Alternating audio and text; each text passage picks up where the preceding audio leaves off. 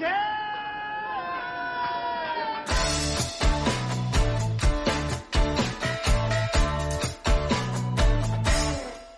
客官来了，您呢？说是嬉笑怒骂，京字京韵，老北京字里行间，品茶听书，逗你笑。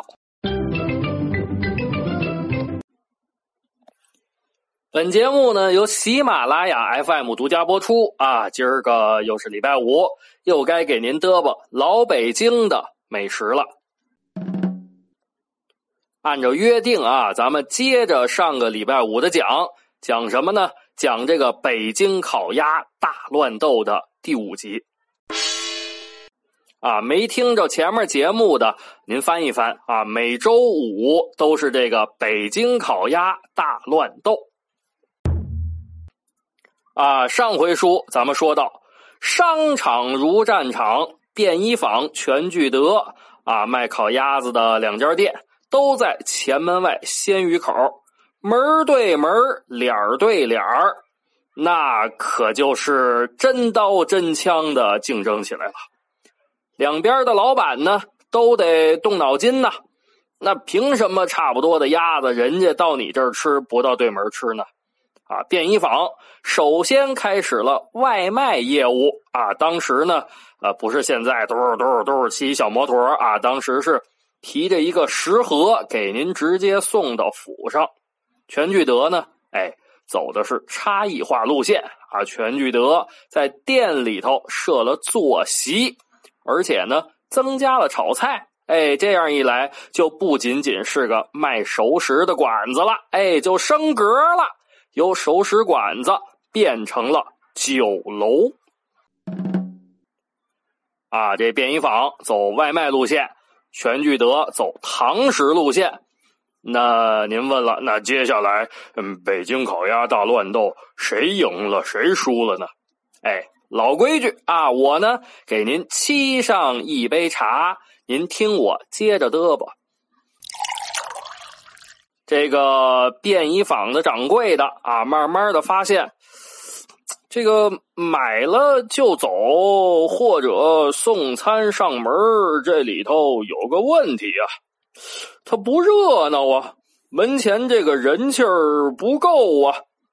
出门啊，您看看对面这全聚德，这全聚德啊，光这个门口站着两个大小伙子。蓝布的裤子，白布的褂子，白手巾搭在肩膀头子上的，脚底下一双黑色的千层底的布鞋，鞋子里头是白袜子。哎呦，看着就是精神利索，再加上往那一站，嘿，钉子步一叉腰，只要有客户走过门前啊，甭管您吃饭还是不吃饭，先是一嗓子：“吃饭吗？您呢？”啊，吃饭的呢，紧跟着上去。哎呦，爷爷您几位啊？哦，四位。得嘞，爷爷您楼上请呢。然后又吆喝：“四位爷里边请，楼上雅座伺候着您嘞。”啊，有的时候呢，尤其是这个中午、晚上啊，到饭点的时候，就更热闹了。门口这小二啊，一看，哎呦，爷爷爷爷您吃饭呢？这里头客满了，要不呢？门口我给您搬一凳子，您等会儿啊。这个一会儿就有的，您甭着急。结果呢，不一会儿啊，这门口从门口开始刷刷刷刷刷刷刷，就一大溜的排队呀。这人呐，就是一样的心理。您甭管是古今中外啊，一看有排队的，有热闹的，都往上凑。哪怕是对面还空着呢，也不去，非得等这排队的。所以呢，这一来二去，二去一来，都在前门外，都在鲜鱼口。这便衣坊就显得冷清。这全聚德呢，哎呦，看着就热闹。那这便衣坊的掌柜的，他也不白给呀，一看。哎呀，这个全聚德搞炒菜，来吧，咱们也搞。这可真是针尖对麦芒啊，干上了。结果便衣坊也开始增加坐席，添加炒菜，门口也放上俩小伙子。啊，蓝布的裤子，白布的褂子，白手巾搭在肩膀头子上，脚底下一双黑色的千层底布鞋，钉子布一叉腰。全聚德掌柜的杨全仁一看，嘿，这真是硬干呀！本来呀，你送你的外卖吧，我做我的堂食，没想到，哎，你觉得你那外卖不挣钱，你也改堂食，这不是明着抢生意吗？这糟心。可是呢。也没有什么好办法，对不对？买卖允许你这么干，那就得允许别人那么干。虽然说呢，在前门外鲜鱼口，基本上啊，便衣坊和全聚德打的是平分秋色，但是呢，人家便衣坊除去这个前门外的鲜鱼口，还有崇文门外花市的六合坊鸡鸭店。啊，还有西单的便衣坊盒子铺，东单的便衣坊鸡鸭店等等等等，所以整个北京城里头，那还是便衣坊占了上风。然而，福无双至，祸不单行。突然之间，这个全聚德呀，又出了变故了啊！这又是怎么一回事呢？您别着急啊，我呢给您沏上一杯水咱们接着得吧。突然之间，全聚德的掌柜的杨全仁病故了啊，就是说这掌柜的死了。结果呢，群龙无首，全聚德这上上下下可就乱了。这一下子呢，生意也就耽误了。但是这生意耽误了，这里里外外、上上下下，房租、伙计的挑费，那都是钱呐，那不能坐吃山空啊。结果大家伙一商量，这个必须得有个新掌柜的，可不是吗？得有个新掌柜的当家呀。那没有新掌柜的当家主事儿，咱们这事儿就得散摊子呀。结果呢，在大家的推举之下。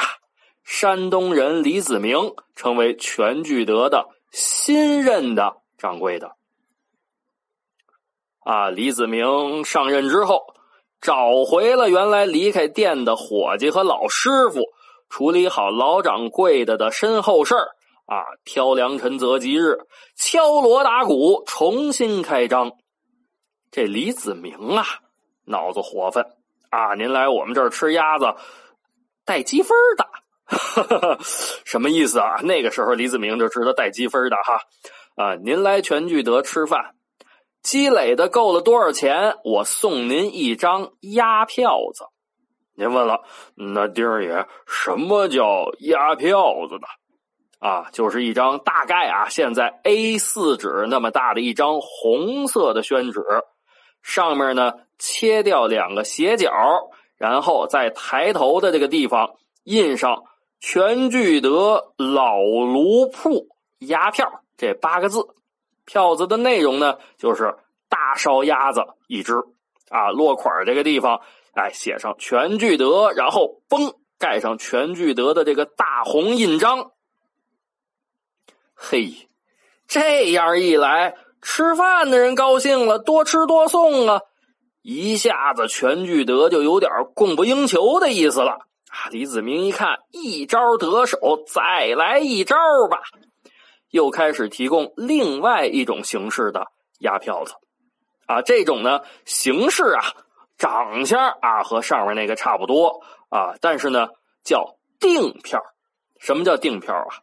因为当时全聚德一下子火爆了哟。哎，全天呢一共就做一百只鸭子。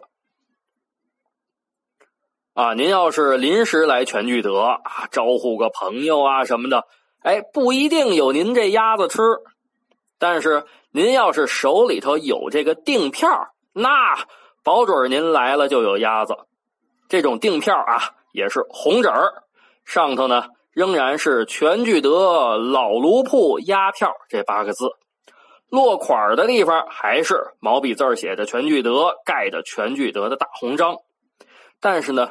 票子中间这儿的内容不一样啊，内容是取大烧鸭子一只，已付这么几个字儿，什么意思啊？就是说您拿这票子就可以拿一只大烧鸭子了，同时呢，这钱已经支付过了啊，意思就是人家已经付钱了，现在就等着拿这票子领鸭子。哎呦，这招可太厉害了！一时之间，这全聚德的鸭票子竟然就成了抢手货了。北京城里头，达官贵人都以自己手头能有几张全聚德的鸭子票作为炫耀。瞅见没有？这票子全聚德的。哎呦，你看看我这个两张，这张是订票，那张是鸭子票。啊，有的呢，竟然收藏起来；有的还成了压箱底儿的宝贝了。而且呀，北京城里头，王公贵族竟然互相送礼的时候，也开始送这个鸭子票。啊，我觉得这个感觉啊，就和现在咱们这个可能过年送礼送个购物卡，这感觉可能差不多啊。然而呢。这旷日持久的北京烤鸭大乱斗到这儿就结束了吗？没有。那接下来，便衣坊和全聚德又会迎来哪些变故呢？那接下来将近五十年的争斗，又是谁输谁赢呢？咱可说好了，下礼拜五咱们接着讲北京烤鸭大乱斗的最后一章，答案。即将揭晓。特别的感恩您收听我的原创作品《老北京茶馆》。原创作品啊，确实挺不容易的。如果呢，您希望获得节目的持续更新，就欢迎您关注我，顺便呢帮忙点个赞，再发条评论。我在这儿谢过您了，爷您吉祥。